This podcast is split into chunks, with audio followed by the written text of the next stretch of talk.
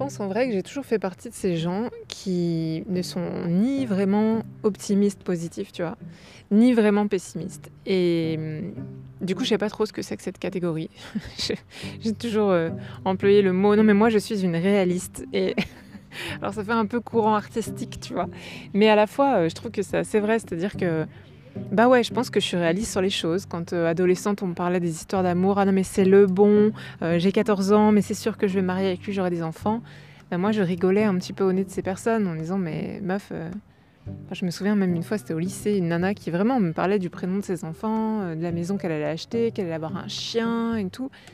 Alors que, je veux dire, t'as 18 ans, quoi. T'as toute ta vie devant toi. Tu vas sûrement avoir trois mecs au moins d'ici euh, à ce que tu te maries. Euh, Enfin, je sais pas exactement la moyenne hein, de- de- des, nombres de partenaires en, France avant de se marier. Mais bon, bref, tu vois ce que je veux dire.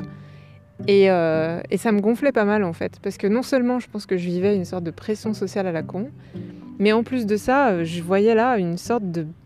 Je sais pas, une, pas une obligation, mais, mais presque, tu vois, une structure à suivre. Et euh, ce n'est pas que je ne suis pas structurée, hein, parce que je trouve que les structures euh, et la structure, avoir un cadre, c'est hyper important. Ça permet d'être plus performant dans certains domaines, etc. Mais pas tous, euh, sur tous les domaines. hein, pitié les gars, quoi.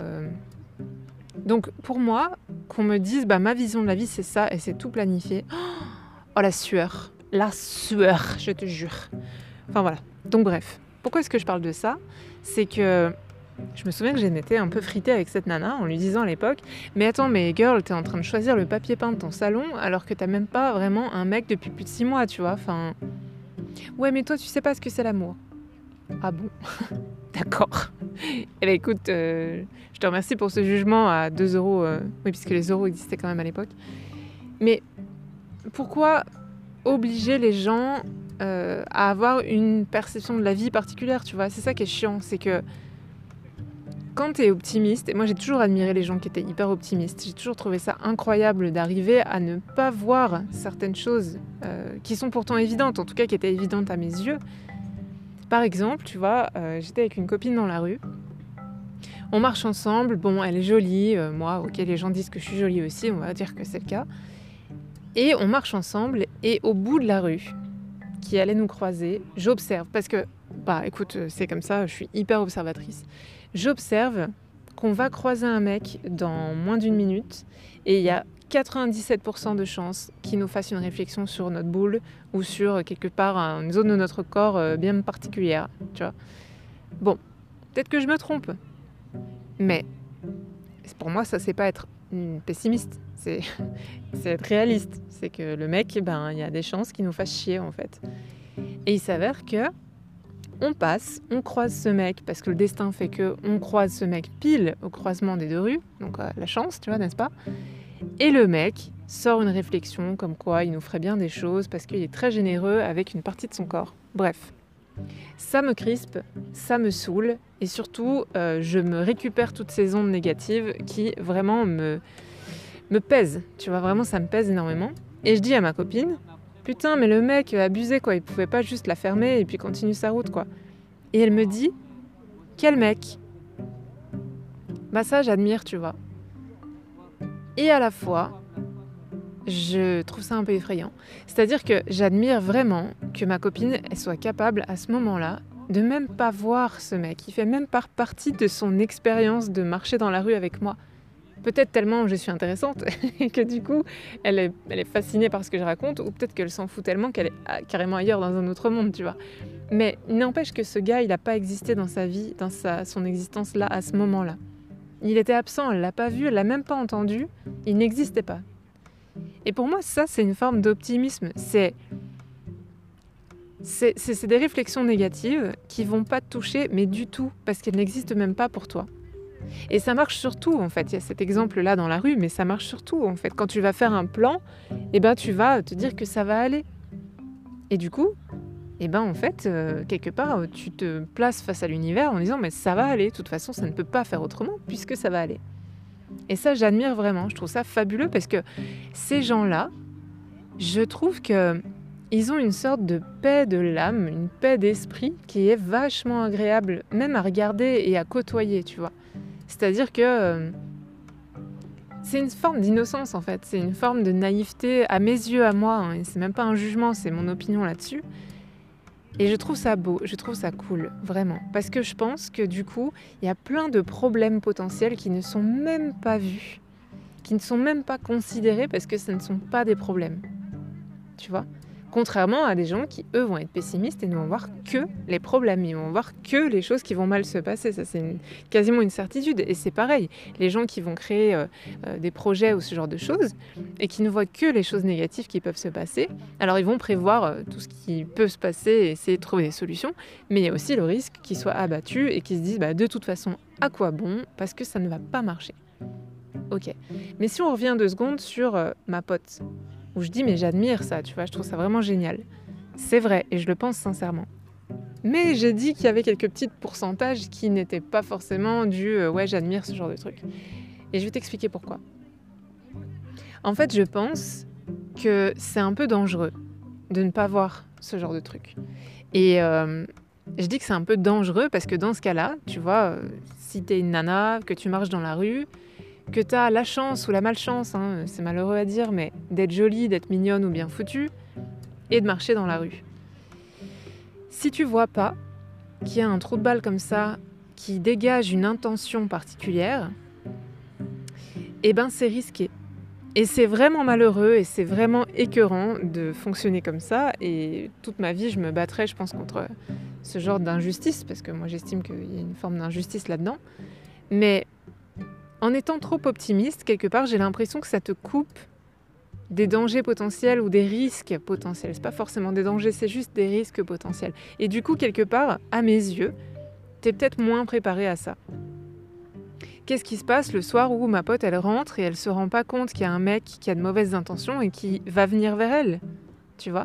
Moi j'ai une expérience qui était vraiment hyper traumatisante où j'étais à Paris à l'époque. Je faisais mes études là-bas. Et le soir, alors, pour te donner le contexte, je ne sais pas si ça joue ou pas, mais je te donne le contexte. Euh, je sortais de chez le kiné. C'était un kiné qui bossait un petit peu euh, euh, de manière holistique, tu vois, ok, sur les muscles et tout, mais aussi sur le fonctionnement, les émotions, ce qu'on dégage, etc. C'était vachement intéressant. Et je sais pas pourquoi cette séance-là me met un peu dans le pâté, tu vois. Des fois, quand tu es très détendu, ben, tu vas être un peu dans le pâté. Ça peut arriver. Et donc, euh, je décide de rentrer chez moi hein, quand même. et puis, euh, donc pour ça, il fallait que je prenne le métro. Et j'avais, je pense, 15 arrêts ou un truc comme ça. C'était un peu loin. Et donc, euh, je vais dans le métro, j'attends. Et puis, j'ai un transfert ou je sais plus quoi. Et on arrive sur le quai et je dis on parce qu'il y a moi et il y a un mec avec une capuche sur la tête le soir. Comment te dire que c'est le début d'un bon film d'horreur ou d'un thriller dégueulasse où il va se passer des choses horribles. Évidemment, j'observe, et enfin j'observe, c'est même pas conscient, hein, c'est de l'ordre de l'inconscient si tu veux ce qui se passe à ce moment-là, mais j'observe inconsciemment ce qui m'entoure et je constate qu'il y a ce chum là qui a sa casquette, sa, sa capuche sur la tronche. Et là, s'allume dans ma tête le potentiel risque de ce mec, je sens que il y a un truc qui est pas clair, tu vois c'est même pas de l'instinct, c'est, je pense, de l'observation qui est tellement fine, peut-être qu'il y a une posture, il y a une attitude, je sais pas. Hein. ou alors est-ce que c'est carrément un truc ésotérique, mais je suis pas certaine. Mais il n'empêche que ce mec, je le garde à l'œil. Donc je fais semblant de rien et tout. Mais je fais attention à ça et je rentre dans euh, le, wagon, etc.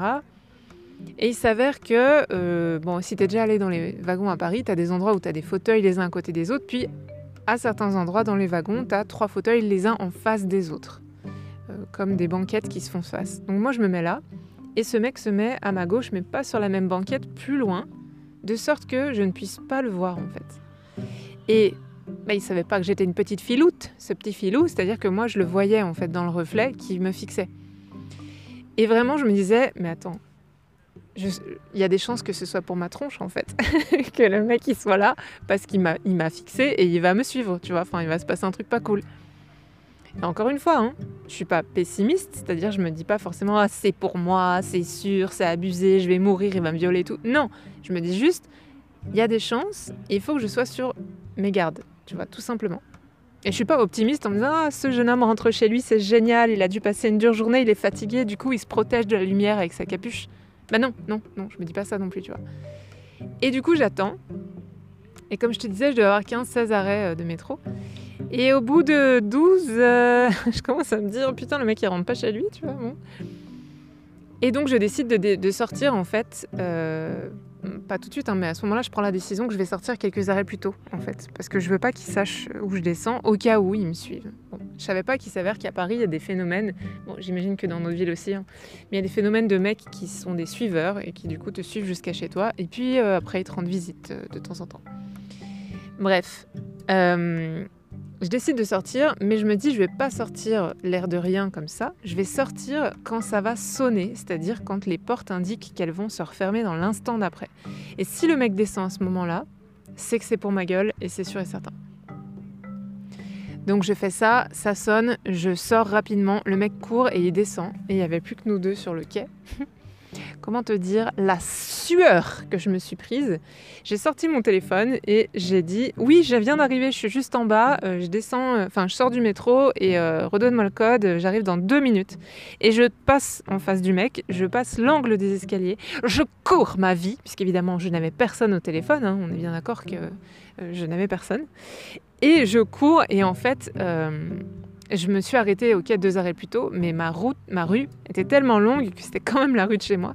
Et je cours, je cours, je cours en me disant si le mec me court après, euh, je suis morte. En plus c'était l'hiver, donc ça fait bien nuit.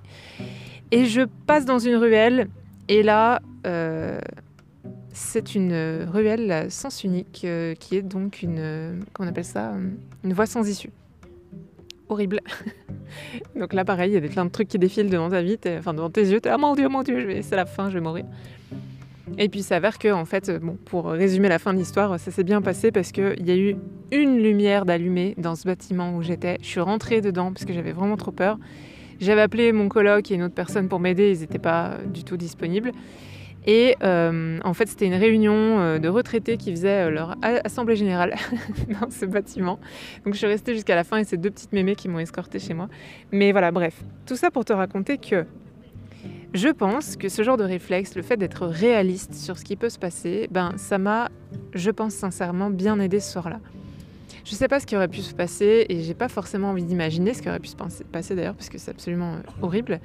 Mais le fait d'être réaliste, je pense que ça te permet, en tout cas moi ça me permet, d'avoir conscience de tout ce qui m'entoure et de pouvoir analyser.